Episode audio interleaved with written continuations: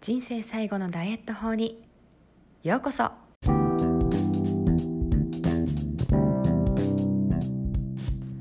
Hi everyone. アメリカ帰国子女セラピストのなほこです。この番組では見た目が変化するための心と体の話をしています。エステティシャンとなり10年が経ちましたがずっとなんでこの人は結果出るのにこの人は出ないの？そんな悩みを抱えてきました。そして私自身も産後に全く痩せない結果の出ない体になったんですね。そこで私が分かったのが栄養と心理のアプローチの必要性でした。あっと驚く変化を出したい方のためのヒントをお伝えしていきます。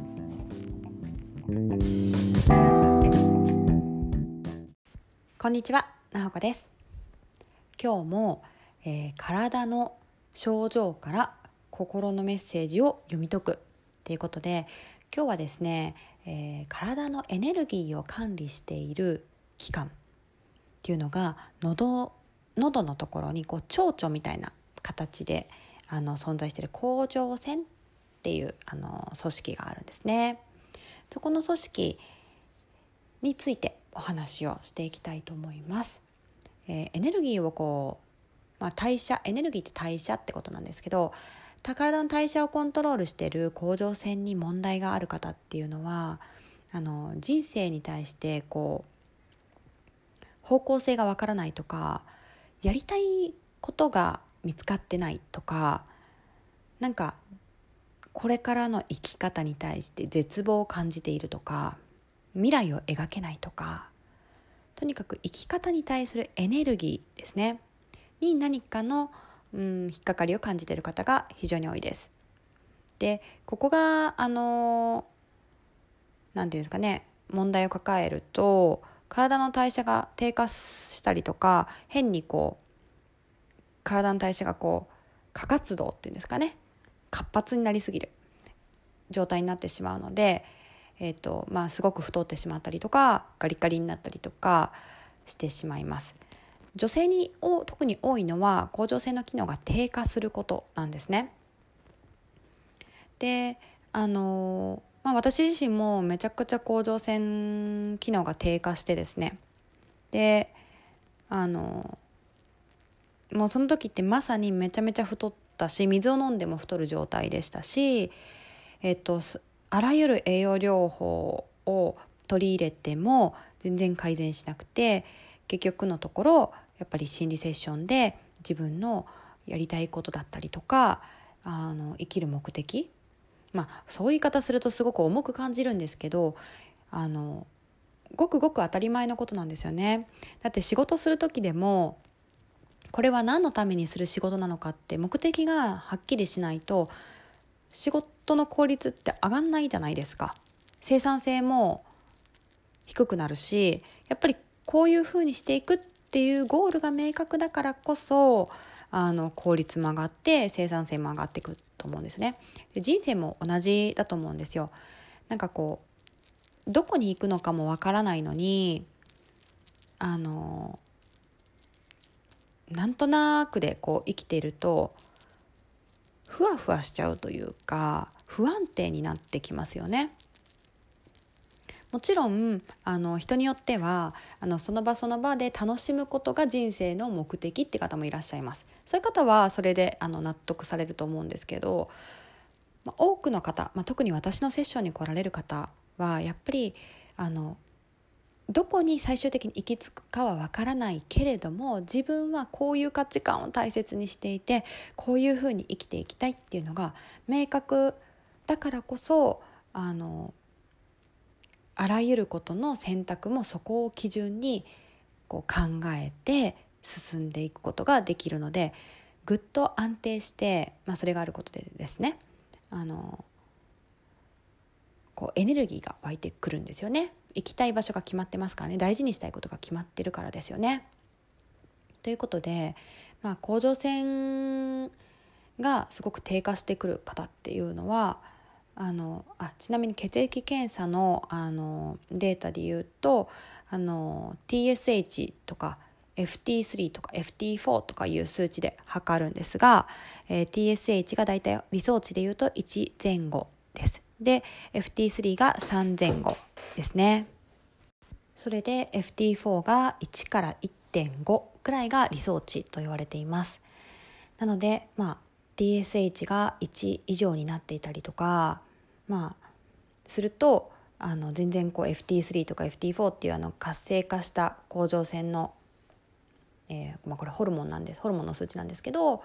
この辺が、えー、あまり作られてなくって頑張れ頑張れ作れ作れって言ってる状態だったりとかまあその時っていうのはまだあのしっかりと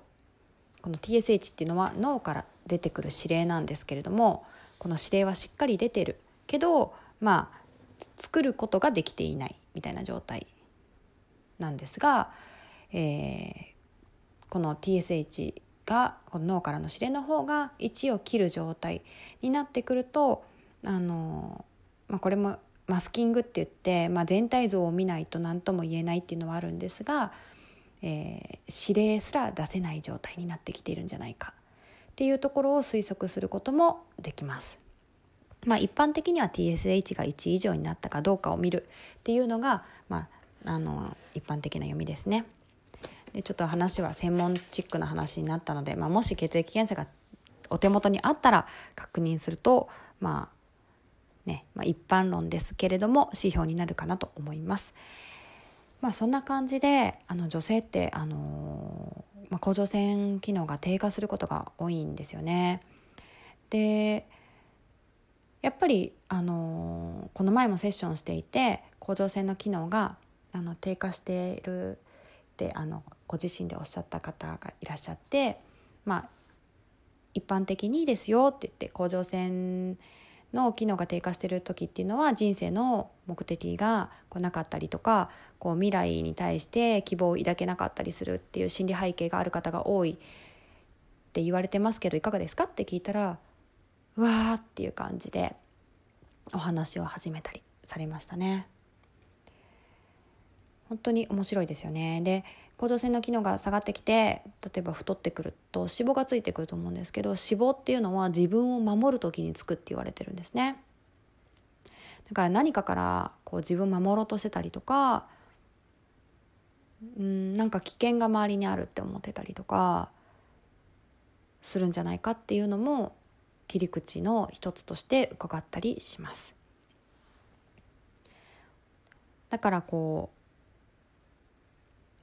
心理的な引っかかりがある中であのね食事だけで頑張ろうと思ってなかなか結果がついてこない人とかうんなんかこう痩せ頑張って痩せたは痩せたけどすごいこけていっちゃったりとかなんか不幸せそうな人って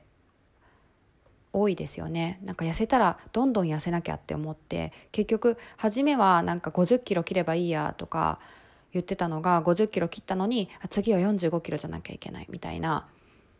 そうするともう本末転倒で何のために痩せるのかとか何のために綺麗になりたいのかっていう目的のためにその人ってやってないことが多いんですよね。痩せたら手に入る何かを追っかけていてそれがちゃんと自分で分かってないからなんか痩せればいいんじゃないかって思ってたりとかあとはあの思い込みも多いですね。なんか昔例えばですけど彼氏に痩せたら可愛いって言われたとか痩せたらモテたとか、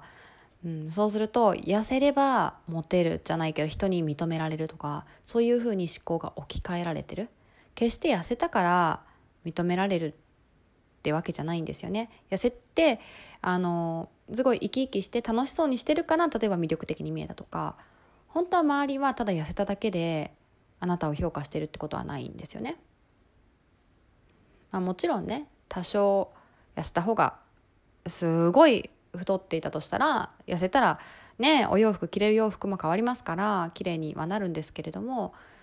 大体こうがむしゃらに頑張ってる方っていやそんなに痩せなくてもいいんじゃないかなみたいな BMI って言ってこうあの体の平均体重バランスみたいなのを見る数値があるんですけど、まあ、それで言うと標準ですよねとか下手したら標準以下ですよねとかそれですごい頑張ってたりとかします。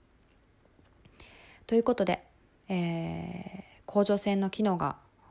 低下してたりとか脂肪がどんどんついちゃうんだよねっていう方は自分は持ってないかなとかなんか自分のうんこれこう未来に対して不安を感じてたりとか自分がどういう風な方向で生きていきたいのかなとか思ってたりしないか是非振り返ってみてください。まあ、こんな感じでもっと自分の思考枠から外れて新しい思考の枠組みを取り入れて修正していきたい方。そして自分の人生の目的を見つめていきたいって思う方は是非私の個別セッションにお申し込みください、えー、お申し込みは、えー、概要欄のリンクから、えー、できますのでお待ちしてます。ではまた話しましょう。バイバイ。今回の番組いかがでしたか？この配信がお役に立ったという方がいらっしゃったら配信登録お友達とシェアレビューをしていただけるとモチベーションになります自分らしい魅力あふれる生き方をしていきたい方は個別カウンセリングセッションをエピソードメモのリンクからお申し込みくださいね Well, talk to you soon! Bye bye!